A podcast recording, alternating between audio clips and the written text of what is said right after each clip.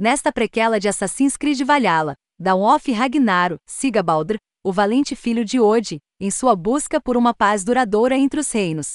Thor, Baldur e Endal descobriram problemas à espreita nas fronteiras de Asgard mais uma vez. Um poderoso gigante do fogo de Muspelheim está ameaçando a terra dos Aesir. No rescaldo da Batalha Furiosa, Balder descobre que os Muspels estão agora reunidos nos portões de Svartalfheim e começa uma jornada para trazer a paz aos reinos.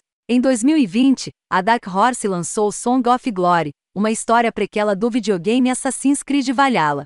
Agora, bem a tempo do lançamento do DLC de expansão principal desse jogo, Dawn of Ragnarok, a Dark Horse está nos trazendo outra minissérie prequel Assassin's Creed, Forgotten Myths. Como pacote de expansão, este quadrinho muda o foco da história do protagonista da série Eivor para o deus mítico Odin. Para quem gostou de Song of Glory, este livro deve ser familiar, pois apresenta o mesmo artista, Martin Túnica, bem como o mesmo colorista, Michael Attier. Mesmo uma das cartas originais, Jimmy Betancourt voltou. Então, este livro se parece muito com Song of Glory. Isso é evidente apenas olhando para as capas das primeiras edições de ambas as séries. Há uma grande disparidade entre a arte dos quadrinhos e os gráficos de ponta de um videogame moderno, mas a arte aqui é impressionante por si só, e os personagens mitológicos são reconhecíveis como seus homólogos de videogame. Embora não haja desvantagens nessa história para mim, posso ver que há aqueles para quem esta série pode não agradar à primeira vista.